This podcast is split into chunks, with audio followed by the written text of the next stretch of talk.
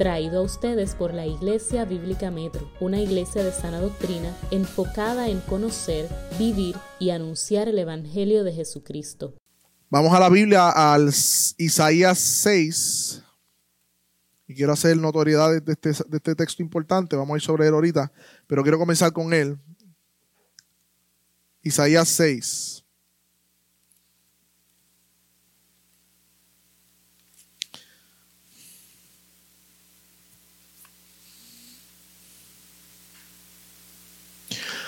Lamentablemente cuando escuchamos, como está diciendo ahorita, la palabra santidad, quizás pensemos en un tipo de ropa. Eh, y decimos, esa mujer sí es santa porque se viste de X manera. O un tipo de actitud parece como empobrecida, humilde, que no, ese es un santo, ¿no? O pensamos en santidad, en simplemente mirándolo a través de los lentes de lo puro o lo moral correcto. O sea, como que esa es la idea que tenemos de santidad. Pero la Biblia expresa no solamente la idea de pureza moral, sino también de separación o consagración. Y en Isaías 6 hay un evento muy importante que nosotros tenemos que tener, y es la visión del profeta Isaías del Señor sentado en su trono. Aunque no voy a mostrarlo ahora, pueden ir a Juan 12 y Juan entendió que ese que estaba sentado ahí es el Hijo de Dios, Jesús. Y dice el versículo 1, en el año de la muerte del rey Usías, vi yo al Señor sentado sobre un trono alto y sublime, y la orla de su manto llenaba el templo. Por encima de él había serafines. Cada uno tenía seis alas, con dos cubrían su rostro, con dos cubrían eh, sus pies y con dos volaban. Y uno daba voces al otro diciendo, y aquí está, Santo, Santo, Santo. No dice poderoso, poderoso, poderoso. No dice omnisciente, omnisciente, omnisciente. Dice Santo, Santo, Santo. Es el Señor de los ejércitos. Llena está toda la tierra de su gloria. Hay una conexión de la gloria con la santidad. Y se estremecieron los cimientos de los umbrales a la voz del que clamaba y se llenó la casa de humo. Son expresiones gráficas de lo que estaba viendo en la visión. Esto estaba comunicando eh, un poder sobrenatural, una majestad. Y miren la respuesta de Isaías. Y este es el tema de la santidad que nos toca a todos, porque esa es la respuesta de nosotros también. Ay de mí ay de mí porque perdido estoy. Hay otras versiones que dice que soy pecador. Pues yo soy un hombre de labios inmundo. Y en medio de un pueblo de labios inmundo habito. Porque mis ojos han visto al rey. Y lo interesante es que el profeta Isaías llevaba haciendo demandas de santidad a diferentes naciones, al pueblo de Israel, de arrepiéntase, arrepiéntase. Y era el profeta, era el hombre que, que, todo el mundo debería verlo como el santo de Dios, pero cuando se enfrentó a la santidad de Dios, tuvo que clamar, ay de mí. Ahora bien, hermanos, el tema de hoy de la santidad, vamos a separarlo en dos partes, dos partes. Santidad posicional, que es lo que quiero abundar hoy y quiero este texto como base y la santidad progresiva o activa del creyente, que sería el miércoles que viene. ¿Y a qué le llamamos la santidad posicional, hermanos? Y quiero que vayan anotando, si están anotando, es el acto único y resultante de la vida y muerte de Jesús en favor del pecador. Este es el estado que se le otorga al creyente como el resultado de ser justificado por medio de la fe. Es un acto de Dios donde no participamos, en el cual somos declarados santos con la misma santidad de Jesús. Así que voy a repetir esa definición porque si no entendemos esa definición, olvídate de la santidad práctica.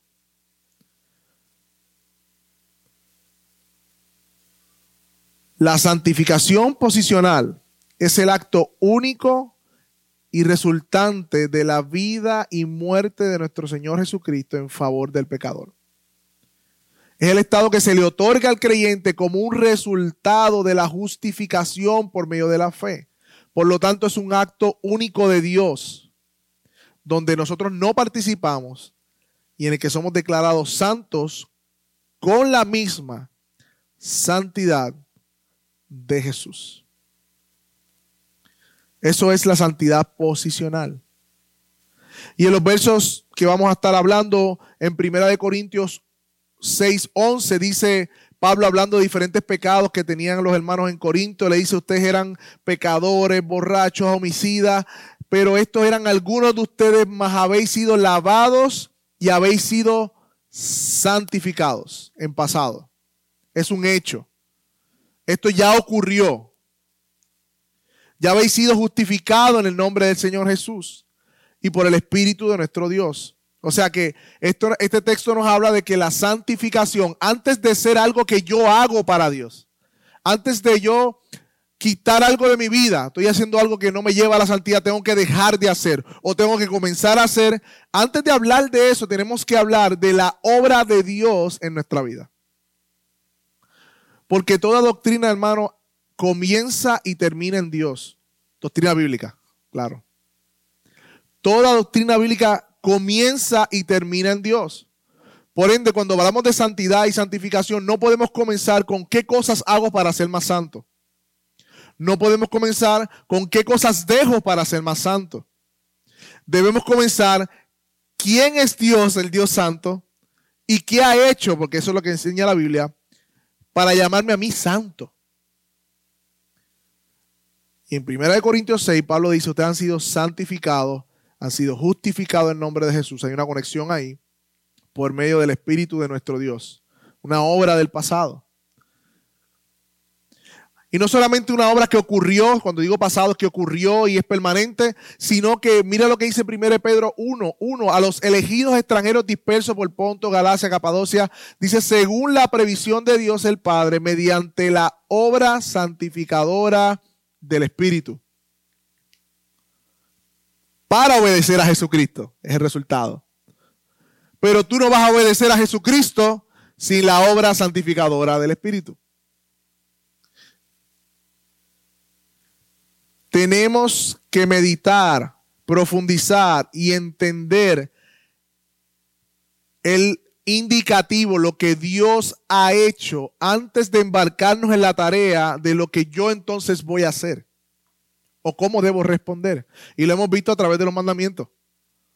Los mandamientos no son para hacer, eh, para unas reglas para salvación, sino porque han sido rescatados, han sido librados de Egipto. Ustedes son mi pueblo precioso. Entonces vivan de esta manera en consecuencia. Eso es lo que hemos hecho todos los domingos. Igualmente la santidad, hermano. La santidad bíblica no comienza con una obra exterior. No comienza con ponerme faldas largas. No comienza con, eh, qué sé yo, vestirme de manera con corbata. No comienza con una apariencia externa, sino que comienza en Dios primeramente. Y si no entendemos eso, vamos a distorsionar y vamos a practicar de manera errónea, como pasó en el Nuevo Testamento con los fariseos, lo que es la santidad bíblica. Así que es una obra trina, porque fuimos elegidos por Dios, redimidos por el Jesucristo y santificados por el Espíritu Santo. La obra es de la Trinidad, la santificación es una obra trina en el creyente. Ahora bien, la santificación entonces es, ok, una obra que Dios hizo, es una obra trina, pero entonces la santificación yo la sostengo. O sea, yo soy posicionalmente santo, declarado santo, dependiendo mi performance, dependiendo mi, ¿cómo se llama eso en español? Performance, wow, mi desempeño. Dependiendo mi desempeño, entonces soy o dejo de ser santos. Cuando leímos la definición ahorita, es una obra resultante de la justificación. Y la justificación, acto de Dios. La justificación, ¿se puede perder? La salvación, ¿se puede perder? No. Por lo tanto, nuestro como a los creyentes, a los verdaderos creyentes estamos hablando, a la iglesia llamada por Jesucristo. Aquellos que han sido salvados por medio de la fe, han sido justificados, han sido santificados, ese estado de santidad tampoco se puede perder. Mira lo que dice Hebreos 10:12. Pero Cristo, y ese pero, ahora cuando hagamos la teología bíblica vamos a ver a qué se refiere el autor. Pero Cristo habiendo ofrecido una vez y para siempre un solo sacrificio por los pecados, se ha sentado a la diestra de Dios. Interesante. Él se sentó en la creación. Y, y quiero que reflexionemos esto porque estamos hablando del día de reposo. Cuando Dios terminó la obra de la creación al séptimo día reposó, no porque estaba cansado, sino a causa de nosotros, está dando un patrón. Pero eso se llama un reposo soberano, un reposo que contempla la obra que hizo. Pero cuando vemos la obra de Cristo, habla del mismo verbo, se sentó luego de la, de la, de la redención que hizo a través de la muerte y resurrección. Hay una conexión de reposo con el sacrificio de Cristo, pero no me voy a adelantar porque eso se encarga Andrés el domingo. Y mira lo que dice, se ha sentado a la diestra de Dios, ya terminó el sacrificio, se ha sentado para esperar que los enemigos sean puestos debajo de sus pies. Y el versículo 14 es lo que dice, porque con una sola ofrenda, o sea, su cuerpo ofrecido como sacrificio, hizo perfectos para siempre a los santificados. No sé si usted entendió eso. No estoy esperando que diga amén, pero estoy esperando que por lo menos digan, ¿qué? Sí, sí, sí. La Biblia dice que con una sola ofrenda, Cristo se sentó porque terminó su obra y esa obra hizo perfecto para siempre a los santificados. O sea que la santificación posicional, la posición de que yo soy santo, declarado por Dios santo, es un hecho de una vez y para siempre. Aquel que ha creído en Cristo y ha, cuando digo creído, ha descansado en su promesa de salvación, verdaderamente, Dios lo justifica, pero no solo lo justifica, sino que lo santifica. Y por eso la Biblia le llama a los creyentes santos.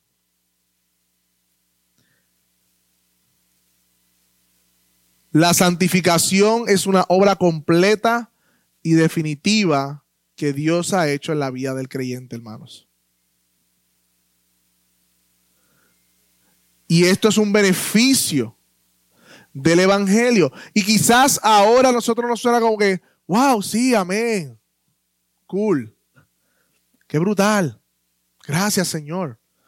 Pero lo que pasa es que para poder nosotros saborear esta, quise tirar al frente no la definición, qué significa, que el Nuevo Testamento habla, pues hay muchos otros pasajes sobre esto para luego, como quien dice, preparar el escenario para rellenar esa ensalada, como uno dice, o ese burrito. Imagínense que simplemente está preparado el escenario. Y ahora vamos a ver, a través de la doctrina de Dios desde el Antiguo Testamento, las implicaciones de esto que yo estoy diciendo. No yo, sino las escrituras. Y como dijo ahorita, toda doctrina comienza con Dios. Por ende, la santificación o la santidad comienza con Dios. Y en el Antiguo Testamento, hermano, nuestro Dios, al Dios que le servimos, se revela como un Dios santo. Y santo, aunque tiene una connotación de pureza moral, también habla de la separado, alguien diferente. Nuestro Dios es santo en el sentido de que es puro moralmente hablando, no hay mancha, no hay pecado, nada que lo manche a Él y también está separado, es diferente a su creación porque Él es el creador. Separado. No podemos comparar a nadie, dice Dios en el Antiguo Testamento, con quién me van a comparar ustedes. Yo estoy por encima de lo creado. Esto habla de su trascendencia y hemos hablado un poco de esto de los atributos de Dios. Dios está por encima y más allá de lo creado, hermanos. Y cuando hablamos de la santidad de Dios, hablamos de la suma de todo su carácter, su omnipotencia, o sea, todo lo puede, nadie que lo detenga, su omnisciencia, Él lo conoce todo, aún lo que pudo haber sido, su omnipresencia, Él está en todos lados, llenando el cielo, la tierra, aún el infierno castigando, su poder, no hay nadie que lo detenga, su sabiduría, conoce todas las cosas, sabe los mejores medios para los mejores fines, su amor, su misericordia, todos eh, los atributos que lo hacen ser el Dios de la Biblia, el verdadero Dios, en esa suma de esos atributos vemos su santidad porque es diferente a lo creado. Así como el sol, esto es una buena ilustración, es diferente a los planetas o a nosotros, así es Dios. En el sentido de que su santidad es tan poderosa, tan magnífica, es magnífica, que no necesariamente quiere decir que sea mala, porque gracias al sol, por decirlo de una manera, hay vida. Pero acércate al sol. Acércate al sol. Ninguna nave se atrevería a acercarse al sol porque sería derretida por la fuerza del fuego y el calor que el sol expide. De la misma manera, la santidad de Dios ante su creación, está por encima de lo creado. Y todo aquel que se acerque a Él puede ser consumido por su santidad.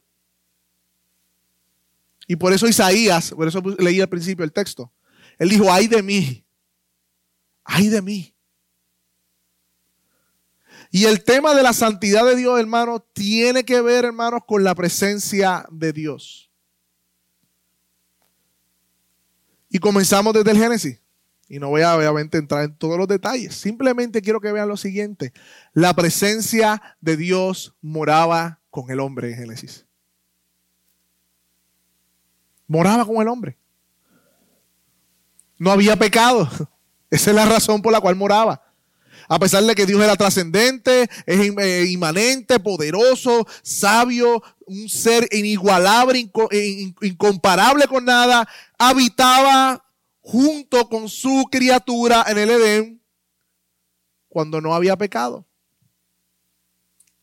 Y si vemos la Biblia, algún tema de la Biblia es la presencia de Dios con su pueblo. Dios quiere habitar con su pueblo. Y su presencia santifica todas las cosas. Le voy a ilustrar eso en un momento. Porque su ser es santo, simplemente su presencia santifica. ¿Y qué pasó? Que ahora el hombre no disfrutaba de esa presencia con que disfrutaba en el momento del Génesis. Cuando el hombre peca, el pecado separa al Dios de, el hombre se separa de Dios porque Dios es un Dios santo que no puede habitar con el pecador. El pecado entró y separó al hombre de la presencia de Dios. Pero recuerden lo que les dije ahorita, Dios quiere habitar con su pueblo. Pero su presencia detesta el pecado porque Él es santo. Él no puede soportarle. Dice que tú eres de ojos santos que no soportan la maldad, dice el texto. Y vemos en el huerto cómo se separa esa presencia de Dios con Adán y Eva por su santidad.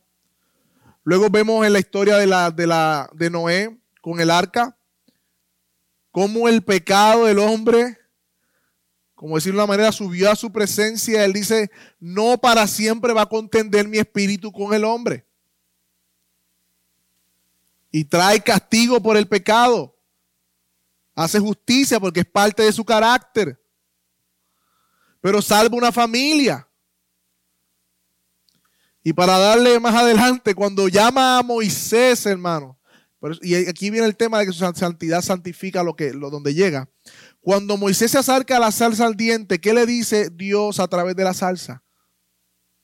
Quítate el sandalio, las sandalias, como señal de que el lugar que estás pisando es qué. Eso era un monte como cualquier otro monte. ¿Qué hacía la diferencia de ese monte. que Dios estaba allí. Y su presencia santifica lo que toca. También podemos ver esto a lo largo del, del libro de Levíticos. Y usted dirá, ¿por qué tantas leyes de no toques lo inmundo, de cuidado con la sangre, de la pureza moral, de la justicia? ¿Por qué tanto sacrificio? ¿Por qué eh, tener eh, que matar un animal para poder eh, mostrar quizás un punto de, de, arrepentimiento? ¿Por qué todo esto? ¿Por qué Dios instaura un sistema de hasta de alimentos que deben comer, que no deben comer? Con el pueblo de Israel. Porque Dios es un Dios santo. Y Él llama a Israel para que sea una nación santa. Porque dice, yo voy a ser su Dios y ustedes serán mi pueblo. Por ende, Israel debía mostrar que vivía diferente a otras naciones porque el Dios santo era el Dios de ellos. Y Dios de manera gráfica le deja grabado en la memoria de los israelitas el peso de su santidad con todos los rituales de purificación que tenían que hacer, el lavado de manos y todo lo demás, porque Dios le estaba diciendo, le estaba enseñando algo a ellos. Mira, esta expresión física externa muestra una realidad, es que yo soy santo. Y tú tienes que acordarte de eso.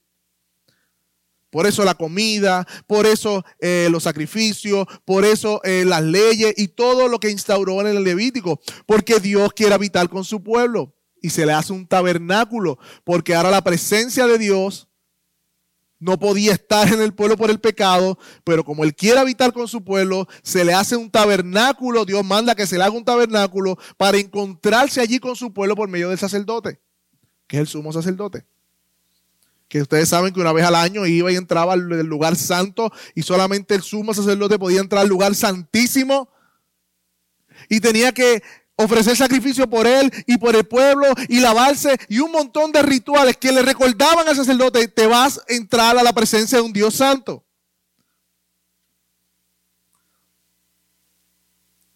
Y el tabernáculo es una señal de esa santidad de Dios en medio de su pueblo. Yo habito en medio de ustedes yo soy más grande que un tabernáculo, pero quiero que entienda que yo soy un Dios santo. Luego en el tabernáculo vemos también lo mismo en el templo.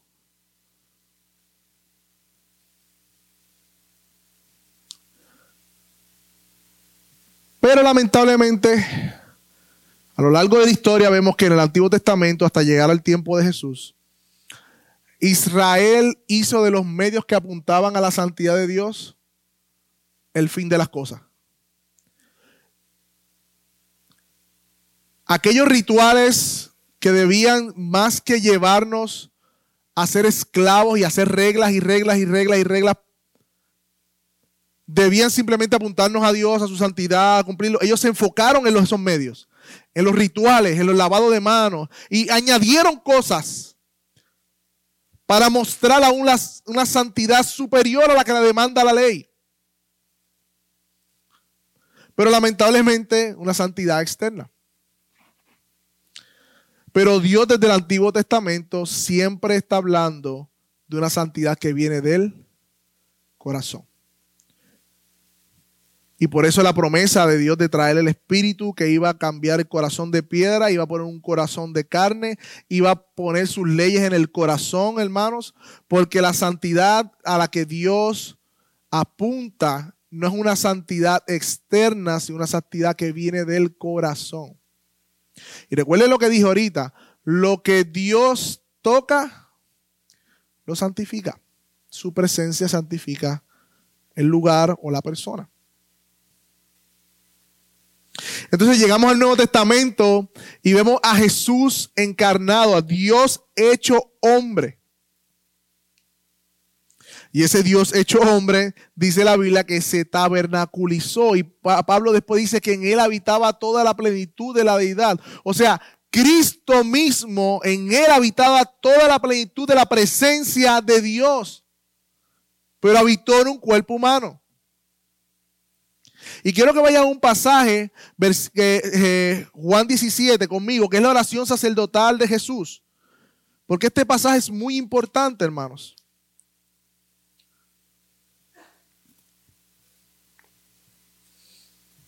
Juan 17.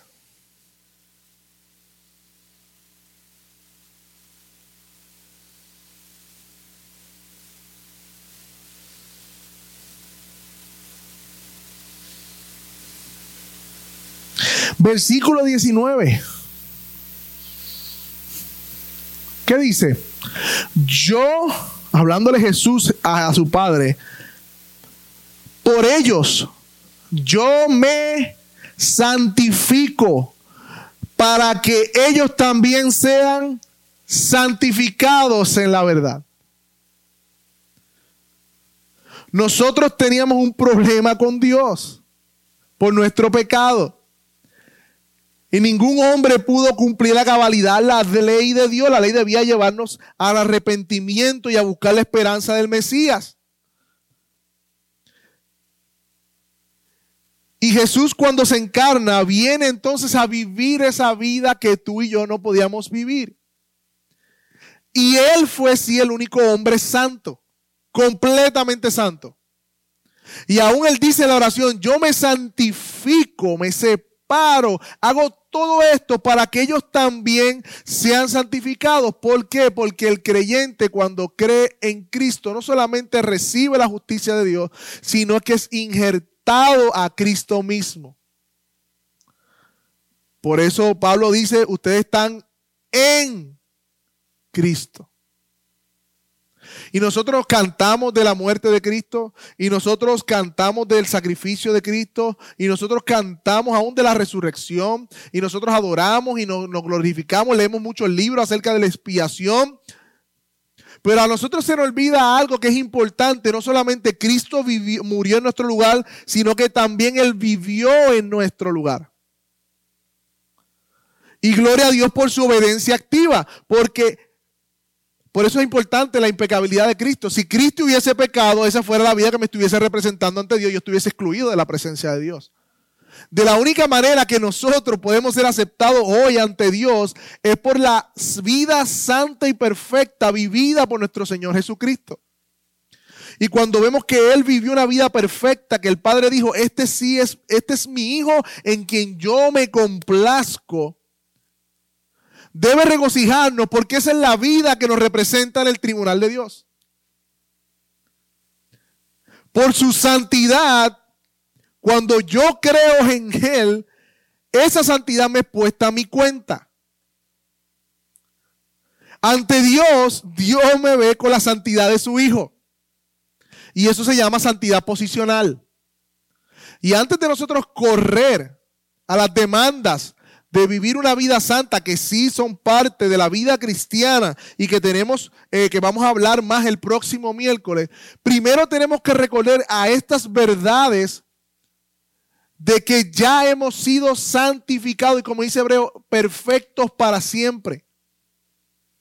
De lo contrario, distorsionaremos la doctrina de la santidad y de la salvación y creeremos que por nuestras propias cuentas sostenemos y mantenemos nuestra salvación. Y yo sé que nosotros decimos, no, nuestra salvación es del Señor, Dios sostiene mi vida. Eh, él es, él, es, él es mi salvador, la salvación no se pierde, decimos todo eso, pero en nuestra vida práctica parece que no lo creemos.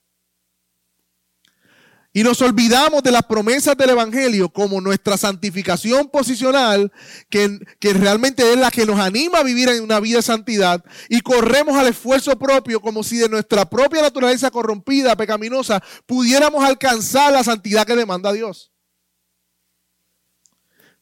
Y aquí hay una doctrina que se entrelaza en todas las doctrinas bíblicas, hermano. Nosotros vivimos en una completa y eterna tensión. Esa es la palabra que Andrés dice que no le gusta que yo digo. O como él dice, verdades paralelas. Hermano, desde que, desde que usted, hasta que usted se muera, usted va a vivir en una tensión. Usted va a vivir en la tensión de que ha sido salvado y está siendo salvado.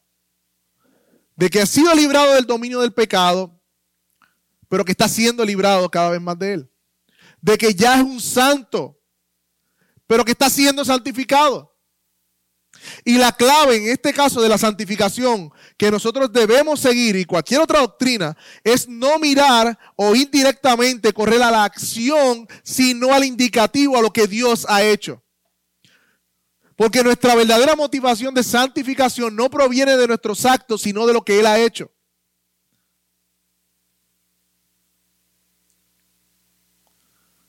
Todos los días nos levantamos y el tema de la santidad es un tema de todos los días.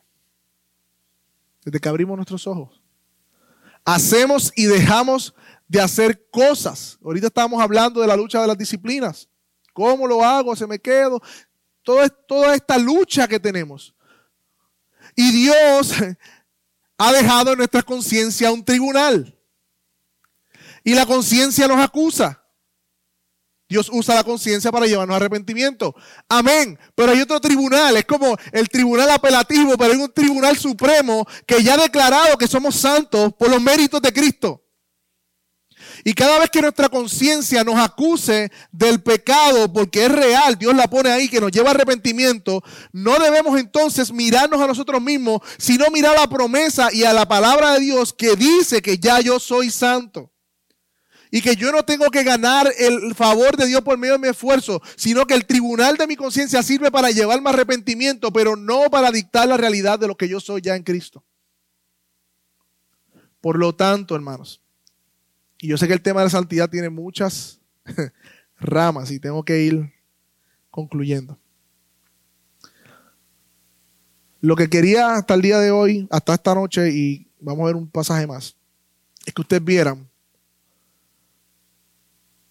que sí la Biblia muestra que Dios es un Dios santo separado del mal.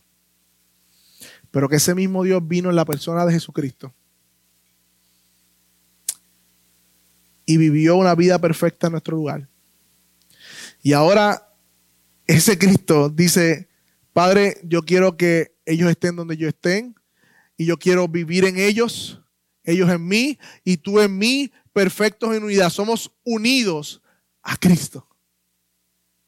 Y nuestra identidad diaria, hermanos, no debe estar anclada en nuestro desempeño o en nuestro sentido de culpa, sino en las promesas que Cristo nos ha dado.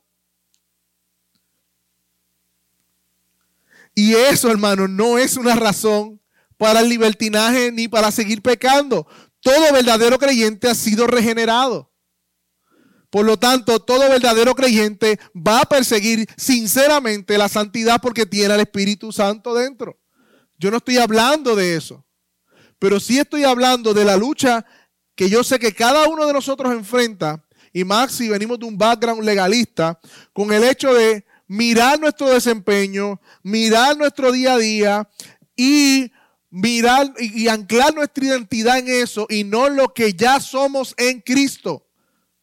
Cuando Pablo y la, todas las escrituras nos dicen, tenemos que mirar esa realidad espiritual, ya estamos sentados con Cristo, porque esa realidad espiritual es la que va a transformar entonces mi realidad terrenal.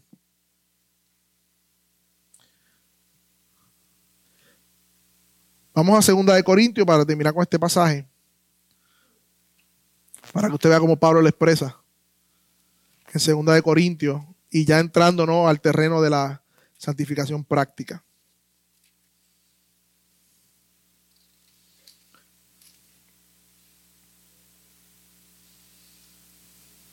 Segunda de Corintios, capítulo 3.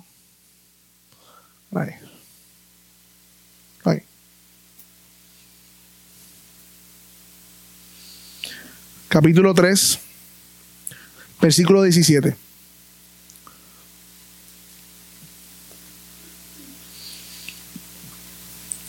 Dice, ahora bien, él acaba de hablar del ministerio de la ley, que está por desvanecerse, hablando de la, la mosaica y todo esto, y que Moisés se fue revelada esa ley, tenía una luz, un velo, pero que permanecía en sus corazones, pero cuando alguien se vuelve al Señor, ese velo es quitado. Y el versículo 17 dice, ahora bien, el, el Señor es el Espíritu, y donde está el Espíritu del Señor hay libertad. Pero nosotros, todos, con el rostro descubierto, ya nos ha sido quitada la venda, aquellos, aquellos que hemos creído en Cristo, estábamos ciegos, ahora podemos ver. ¿Y qué vamos a ver? Dice, contemplando como en un espejo, no la gloria de Moisés, que era un brillo que se desvanecía, no el viejo pacto, sino la gloria del Señor. Haciendo eso, estamos siendo transformados en la misma imagen, de gloria en gloria, como por el Espíritu del Señor. Como por el Señor el Espíritu. Hermanos, para ir concluyendo esta parte, y esta es la antesala de la próxima. Nuestra santidad bíblica no comienza con dejar de hacer o comenzar a hacer algo. Comienza con contemplar. Nuestra santidad bíblica no es quitarme las pantallas, quitarme el maquillaje, ponerme zapato en vez de tenis, ir en corbata, eh, no ir al cine. la santidad bíblica comienza en la práctica, contemplando la gloria del Señor. Y esa contemplación de Él, de esa gloria del Señor, ¿qué es la gloria del Señor? La suma de todos sus atributos y bellezas y obras que, que resaltan al Señor, nuestro Señor Jesucristo. ¿Dónde se halla esa gloria revelada? Primordialmente en su palabra. Porque la palabra nos revela la imagen de Cristo. Y nosotros nos convertimos en aquellos que miramos. Estaba leyendo estos días que decía, nosotros seremos aquellos en que nos estamos convirtiendo. Y la palabra me dice que a medida que yo contemplo como en un espejo esa gloria del Señor, esa imagen de Dios, estamos siendo transformados. Y saben que la palabra transformado ahí es que tú te vas a transformar, es que Dios va obrando esa transformación en ti. Me recuerda la película de Sandra Bullock que se tenían que tapar los ojos porque había unos monstruos, no recuerdo el nombre. Berry Box. Y había unos personajes que eran, tenían problemas psicóticos, problemas neurologos, no sé, que ellos podían sí ver y buscaban que los otros se le quitara la venda para ver y obviamente pues morían. Pues nosotros somos al revés, nos quitamos la venda para vivir. Nosotros tenemos que quitarnos la venda que el mundo ha puesto, los afanes, la autosuficiencia, el orgullo y contemplar como un espejo esa gloria del Señor. Y Él va a ir transformando nuestra imagen a la suya a través del proceso de santificación. Y la palabra de gloria en gloria, que vamos a entrar ya el próximo miércoles, eso mismo, de una gloria en otra gloria cada vez mayor santificación. Porque la voluntad de Dios, dice Pablo, o dice la palabra del Señor, es vuestra santificación. Y Dios está obrando la imagen de su Hijo en cada uno de nosotros. Para eso hemos sido llamados. Y ahí está nuestro gozo. Y nuestra felicidad y nuestra plenitud. Así que hermanos, ¿Qué implicaciones tiene esto para nosotros como iglesia? Porque estamos hablando, ¿verdad?, de temas que tienen que ver con la identidad de IBM. Esto tiene que ver mucho en nuestra vida cristiana cotidiana. Porque como sabemos, muchas iglesias o llamadas iglesias círculos religiosos están volcados al moralismo. Que no es otra cosa, hermanos, ¿Qué obras externas dejo de hacer o hago para ser una mejor persona? A una santidad externa que frustra al oyente y al creyente, porque lo deja al final con su propio esfuerzo. ¿Y sabe lo que sucede cuando nosotros estamos mirándonos a nosotros mismos en el proceso de santificación? Comenzamos con una resolución, una meta, y esto no solamente típico de otras eh, denominaciones, otras iglesias, esta forma de verlo o experimentarlo. Comenzamos con una meta, vamos a orar, vamos a leer la Biblia, vamos a hacer, este año hago esto, comenzamos ahí y estamos mirando nuestro desempeño y mi compromiso con el Señor, porque yo me voy a comprometer con Dios. ¿Verdad? Y en vez de contemplar, estamos mirando a Cristo, estamos contemplándonos a nosotros. En vez de mirar las verdades del Evangelio que nos hablan de lo que ya Él ha hecho por nosotros, que verdaderamente energiza nuestra vida de piedad, nos estamos mirando a nosotros. Y pasan una semana y dos semanas y estamos encendidos, qué chévere, terminé este capítulo, terminé este estudio y pasa una semana más y de momento ya dos días se fueron a pique, pasa otra semana más y de momento aquella disciplina que estábamos tan comprometidos nos comienza a atacar. Y lo que sucede con nosotros es que nos desanimamos. Y el sentido de culpa domina nuestra vida de piedad. Y hacemos dos cosas, o la gente hace dos cosas. Baja el estándar de Dios y se conforma a una santidad externa. Pero aún la conciencia sigue ahí, acusándonos de pecado. Pero la santidad bíblica no nos lleva a mirarnos a nosotros mismos, sino a depender de lo que Cristo ha hecho por nosotros. Y en esa contemplación, Él va transformándonos a nosotros, a la misma imagen. Por lo tanto, hermanos, corramos, corramos no a mirarnos a nosotros, corramos a mirar a Cristo, que dice su palabra que ya nos ha hecho perfectos para siempre. Y si esa verdad no resuena en su corazón y si meditar en eso no le anima, hay algo que está mal, algo que no estamos entendiendo.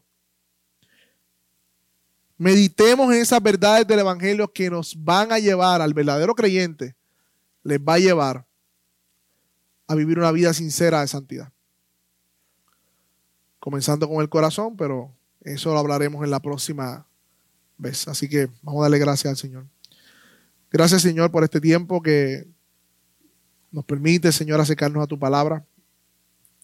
Un tema tan común en un sentido para la iglesia cristiana evangélica en general, pero un tema tan distorsionado, Señor. Oh, perdónanos, Señor, porque nosotros mismos en nuestro corazón hemos dejado de creer las promesas tuyas y no hemos visto tu evangelio brillar con el poder y la fuerza que tienen. Ayúdanos a contemplarte a ti, Señor. Y que por medio de esa contemplación tú nos vayas transformando. Y aunque, Señor, hoy no pudimos abarcar la parte práctica o la respuesta congruente a esa obra tuya, Señor, sabemos, Señor, que el verdadero Evangelio nos va a llevar a vivir vidas santas y piadosas para ti.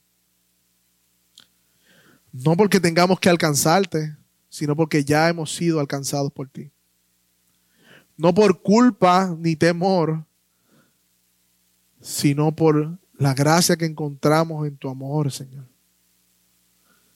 En tus propósitos eternos dejaste, Señor, que nosotros hoy viviéramos vidas ya no dominadas por el pecado, pero sí con la presencia del pecado y eso nos hace ser más dependientes de ti, Señor. Ayúdanos, Padre, por medio de tu Espíritu a vivir a la luz de tu palabra, Señor. Amén. Filipenses, vayan buscándolo conmigo. Filipenses 2, porque esa atención que habló Andrés está ahí Y voy a empezar con eso para entonces ver lo otro. Filipenses 2, 5. Bueno, 2, 2, 13. 2, 12. ¿Lo tienen? Así que, amados míos, tal como siempre han obedecido, no solo en mi presencia, sino mucho más ahora en mi ausencia, ¿qué dice ahora? Ocúpense, Filipenses 2, 12. Ocúpense. En inglés me gusta más, workout. Pues me suena un, término más de gimnasio, más de, entrenamiento. Work out your salvation, dice en inglés.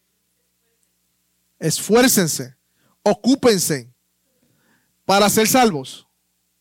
Dice ahí, para que puedan hacer salvos. No, en su salvación. Ya la recibieron. Ocúpense en ella. Pero ocúpense de tal manera que muestre temor y temblor. Y el temor y temblor viene de la contemplación del Evangelio. Cuando tú ves el Evangelio y quién Dios Santo y cómo, cómo, cómo obró por medio de Cristo y nos salvó, eso crea un temor y temblor en ese, en ese sentido. Pero ¿cuál es la próxima que dice? Ahí está la atención. ¿Por qué? Porque Dios es el que obra a ustedes, tanto el querer como el hacer. O sea, yo me tengo que ocupar con temor y temblor Sí, pero hazlo de tal manera que recuerdes que Él es el que produce eso en ti. ¿Entienden, ¿Entienden la atención? Ambas verdades son verdades paralelas. Ustedes se ocupan en su salvación con temor y temblor. ¿Por qué? ¿Por qué razón yo lo voy a hacer? Ah, porque yo entiendo que Dios es el que obra en mí, tanto el querer como el hacer, por su buena intención o por su buena voluntad. ¿Y cómo se ve eso en la práctica, hermano? En el próximo capítulo, miércoles que viene. Pero Andrés ya, ya tira un paso, ¿verdad? Dice una pregunta que tiene que ver cómo se ve en la práctica. Eso lo vamos a hablar más el miércoles que viene. Pero sí lo que puedo adelantar es que sí, yo estoy leyendo, y, parte de este estudio tiene que ver con un libro que estoy leyendo que se llama Disciplina de la Gracia. Y como que la palabra disciplina no pega con gracia. y por eso me gusta mucho el libro porque parece que se contradice. Pero Timoteo, Tito dice que la gracia nos enseña a renunciar toda impiedad. ¿ve? La gracia, sí, la gracia de Dios en la salvación, el hecho de que no hacemos nada por ser salvo, que nos salvó, que todo esta, todo esta don inmerecido, nos enseña a renunciar a la impiedad. Así que la, la gracia nos disciplina, hay una disciplina que debemos desarrollar y hay formas de desarrollarla, pero nunca puede estar ligada de la dependencia del Espíritu de Dios y ese entendimiento. Eso lo vamos a hablar la próxima vez. Es como decirle, la ilustración del libro lo dice, es tú estar en un avión y decir con cuál de las dos alas corro, con mi propio esfuerzo o por medio del Espíritu. Cualquiera de las dos alas que tú cortes te vas a estrellar. Tú necesitas las dos alas. Y en esa tensión vivimos todos los días como creyentes. Y por eso una, una doctrina práctica y, que, tiene que ver con nuestro día a día porque la santidad se ve en las pequeñas elecciones que hacemos. Eso también para la próxima. En verdad la carnecita está para la próxima, pero tenía que establecer el fundamento de, la doctrina, ¿no? De, del indicativo. ¿Qué más? No, Carlos allá, pero está ahí. ¿Ah? Bajo la premisa iba a decir. Ah, para que se grabe, ok. No, quería decir que se oye, se oye, se oye. No, quería decir que una de las cosas que más me compromete con respecto a la santidad es el versículo que dice que nadie sin santidad verá al Señor. Ok. Ese texto, ¿dónde está? En primera, en segunda Pedro, ¿verdad? Primera de Pedro, vaya a primera de Pedro. Vamos a ponerle su contexto, porque ese es un texto que desde mi contexto y muchos contextos de ustedes es casi un texto de amenazar, amenazar ¿no? Pero Amenazar me refiero a que esfuérzate y sé santo por tus méritos, casi, como quien dice, por poco lo dice. Porque si no, no vas a ver al Señor. Hebreos 12. Pero espérate, es que yo vi algo así en Pedro, 1 Pedro. Ah, exacto.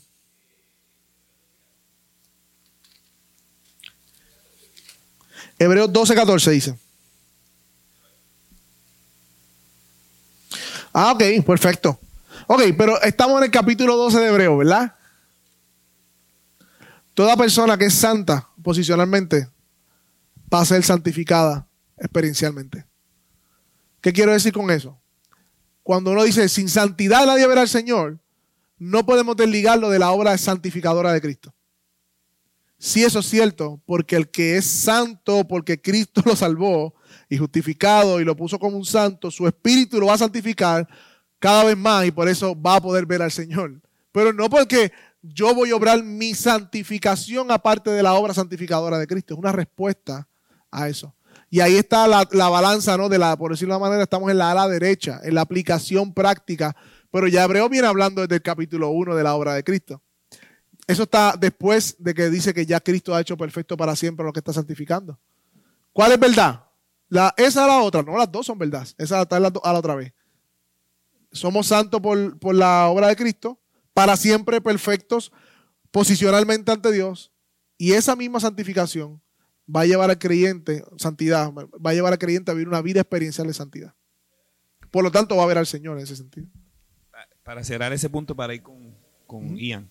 Eh, eh, depende también la traducción, porque por ejemplo, si tú buscas la NTV, dice, esfuércese por vivir en paz con todos y procuren llevar una vida santa, porque los que no son santos no verán al Señor. Interesante. Te está, está, haciendo alusión a los que no son santos, pero viene desde arriba hablando de que sí, estamos hablando de la iglesia que es santa, de los, de los hermanos que es santo. Así que esa versión cambia un poco eh, eh, porque pudiera ser que te esté comparando con los que no son santos, claro. pero no haciendo alusión a que tú no eres santo. Que eso es lo que usualmente tuercen para decir que tienes que vivir en santidad. Sí tenemos que vivir en santidad, pero como lo explicaste, ¿ves? Claro. Son ambas.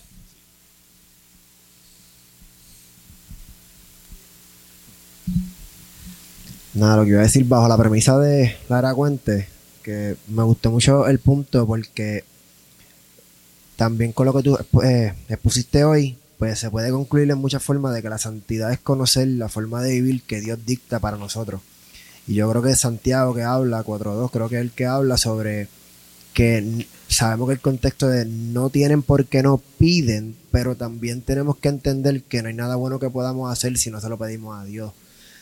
Como que siempre en nuestros corazones tiene que haber la parte de oración de entender que somos incapaces de hacer nada bueno o agradable para Él por tanto, tenemos que rogarle en oración que Él nos lleve a hacer aquello para lo cual Él nos llamó a hacer, que es vivir en santidad. Y yo creo que podemos entender y vivir cada vez más en santidad conforme vayamos entendiendo más qué es el santo, qué es todo aquello que fue puesto aparte y es eso que nos lleva a vivir bajo los parámetros que Dios demanda. So es que entra la parte de Romanos donde Pablo dice, renovados por medio de, todos los días del entendimiento. Está hablando sobre niveles de santidad porque cada vez vamos entendiendo más. De gloria en gloria. de gloria en gloria, que es lo que quisiste decir ahorita. Que me, imagino que voy a explicar eso, pero me agradó mucho porque sí confundimos como que vamos a levantarnos hoy y peco menos. No, la verdad es que tenemos que humillarle, sí sé que voy a pecar mucho, pero con, ¿verdad? con el Espíritu Santo podemos todo el tiempo movernos de gloria en gloria y de santidad en santidad. Y me gustó mucho y les pongo porque me pasó mucho tiempo eso. Pensaba que era por méritos propios, hasta que me di cuenta que no. Claro. Y por eso como que me gustó su pregunta, porque si es una confusión hoy en día para el mundo, que ser santo es como con esfuerzo personal de nosotros, el cual no lo es. Y lo traigo porque me agradó mucho el punto que trajiste hoy, porque el Cisprol dice que, que, tenemos este temor entre que lo, hablé con Lara Cuenta en su casa, sobre los, lo que nos atrae de los santos por el temor de los santos. La visión que me gusta mucho para eso es en la barca, cuando para la tempestad ellos estaban atemorizados, pero aun cuando la tempestad se detuvo, siguieron atemorizados, porque dijeron, ¿y este hombre quién es? Y es como que esa parte de la santidad de Dios que nos lleva a poder entender, pienso yo, lo que es el santiluz. Y recuerden que no he entrado a la parte que tiene que ver más con el aspecto del esfuerzo, con la disciplina, eso es el miércoles que viene.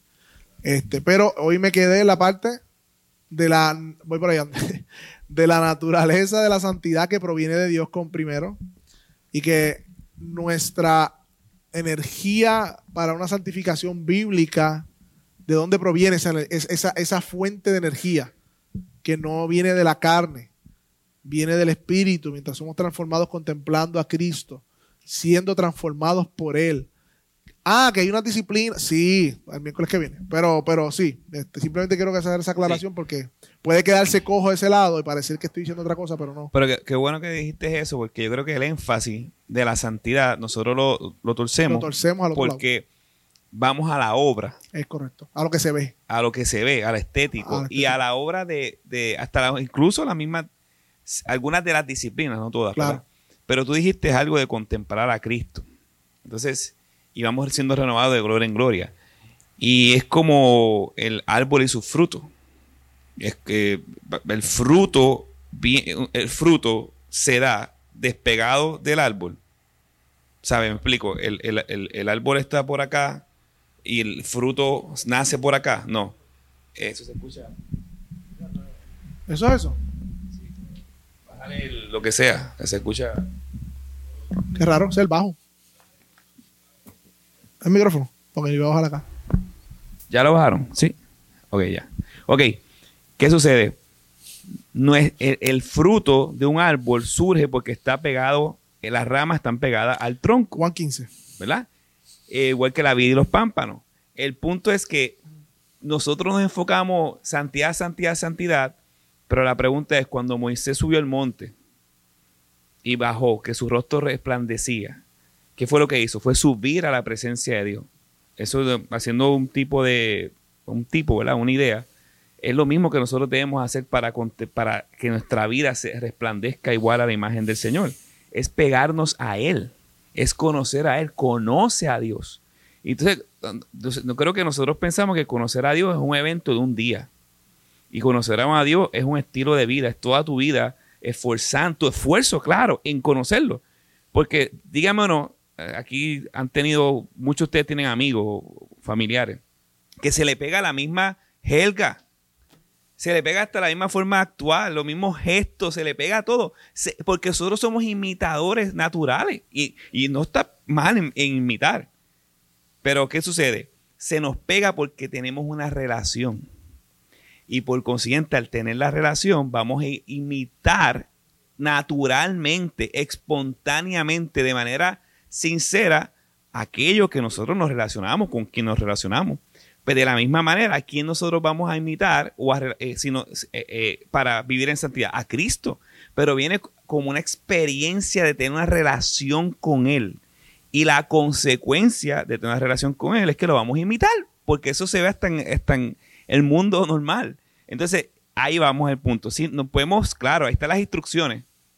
Pero yo sé que Pichi va a hablar de eso. Están las instrucciones, pero antes de las instrucciones hay una exaltación de la obra de Dios en toda la Biblia en todas las cartas paulinas, en toda la Biblia, es Dios, el éxodo. Dios salva, restaura, purifica y te dice estas instrucciones por tu bien. Pero siempre es una obra de Dios primero. Él tiene, él tiene que ser primero en todo. Y esa, y esa parte creo que, que es fundamental. Tiene un bajo bien exagerado. Sí, eh, eso que dijo Andrés es bien importante, sí. Este, tendemos a ser atraídos por lo estético. Y les voy a dar un ejemplo. Si una persona viene aquí y se pone de rodillas y está orando media hora ahí, y todo el mundo llegó tarde, pero esa persona estuvo ahí desde las 5 de la tarde orando, y tiene cierta vestimenta y se siente bien seria. Muchas personas pueden decir, wow, esa persona es bien santa. Este, o cristiano de verdad. Y fine, vamos a suponer que sea sincero, pues fine. Qué bueno, gloria a Dios. Pero la santidad también está en cuando no miramos a la derecha, cuando hay una mujer que, no, que nos atrae. O cuando tenemos un pensamiento de ira o de rencor y decimos no darle cabida. Eh, La gente no se entera. O sea, no hay una expresión estética que yo pueda decir, ah, qué santo, pero está ocurriendo tras santidad. Este, decisiones pequeñas de nuestra vida, no, no levantar nuestra voz a nuestra esposa por un coraje y, y- y- perdonar, o, servir cuando no quiero servir, simplemente porque estoy cómodo y quiero que me sirvan, o you name it. Hay todo lo que se refleja el carácter de Cristo cada paso que damos acercando ese carácter es un progreso en nuestra santidad. Hay cosas que se ven, hay cosas que no se van a ver. Muchas tienen que ver con la corazón, con la intención, con el pensamiento, con pequeños actos, con pequeñas decisiones. Por ende, tendemos hacia lo estético y la, y la religiosidad en general tiende hacia lo estético. por eso la iglesia católica en aquellos tiempos, ¿verdad? Y todavía hay mucha vela, hay mucho ritual y, y mucha repetición, porque tiene la fascinación con lo que los santos, lo, estético, con ese yo alcanzar a Dios. Aún las catedrales eran así en punta en la barroco, hacia arriba, y queriendo alcanzar los santos. Un mal entendimiento del Evangelio. Este, y nosotros tenemos ese chip por el pecado. Este, de autosuficiencia, de, de, de anclarnos en eso. Ah, que hay obras externas, que es claro que sí, se van a ver, pero no todo es eso. Y si, si hay una obra externa, su fuente no es externa. Su fuente es el entendimiento de una verdad bíblica. Porque no hay verdadera santidad sin un entendimiento bíblico de lo que yo estoy haciendo o aprendiendo. Somos santificados a medida que somos, e-, ese, ese texto que él dijo él, transformados por, transformados por medio de la renovación de vuestro entendimiento para que puedan comprobar cuál es la voluntad de Dios, santa, agradable y perfecta. Ustedes son transformados mediante el entendimiento. ¿Entendimiento de qué? De la voluntad de Dios. ¿Dónde está la voluntad de Dios? En su palabra. Él va transformando nuestro entendimiento y nuestro entendimiento somos transformados y podemos ser sacrificio vivo, como dice el texto anterior. Eh, Pablo, eh, Pablo, Carlos. Resumiendo lo que tú acabas de decir, podríamos decir entonces que la santidad es la separación del pecado, pero para acercarnos con más intimidad con Dios. O sea, ahí están las dos tensiones que tú mencionas.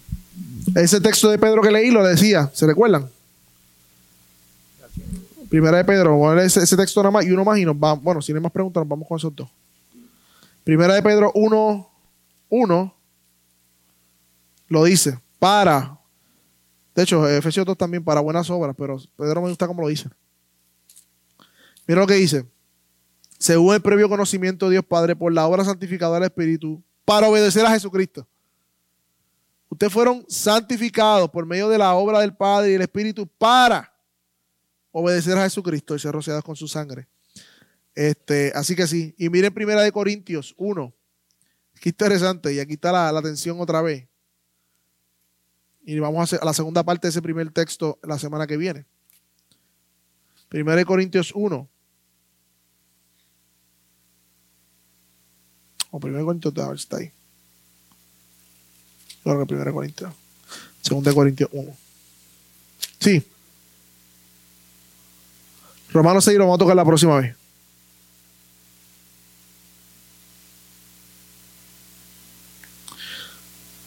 No lo encuentro. Ahí Pablo dice a los santos, creo que de Corintios, llamados a ser santos. Como que, ajá, de verdad.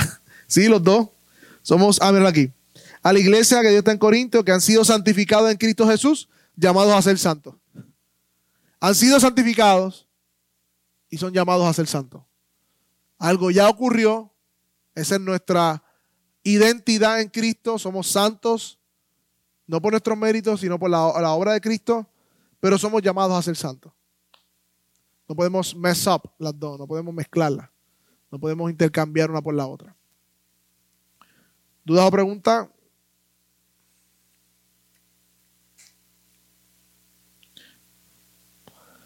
Que pueden meditar esta semana sobre este tema, yo creo que eh, Juan 15, del 1 al 10. Permanezca en mí y yo permanezca en ustedes. Eh, como ramas permanecemos pegados al tronco y ese tronco naturalmente brota savia por dentro de la rama. La rama produce fruto, pero el fruto no es de la rama, ¿no? Esta fruta es mía, ¿no? Es del árbol. ¿Y cómo tú diste fruto? Ah, porque Él lo produce por medio de mi, de mi unidad a Él. Yo estoy unido a Cristo y el fruto va a producirse. Así que mediten ese Juan 15 porque es bien importante.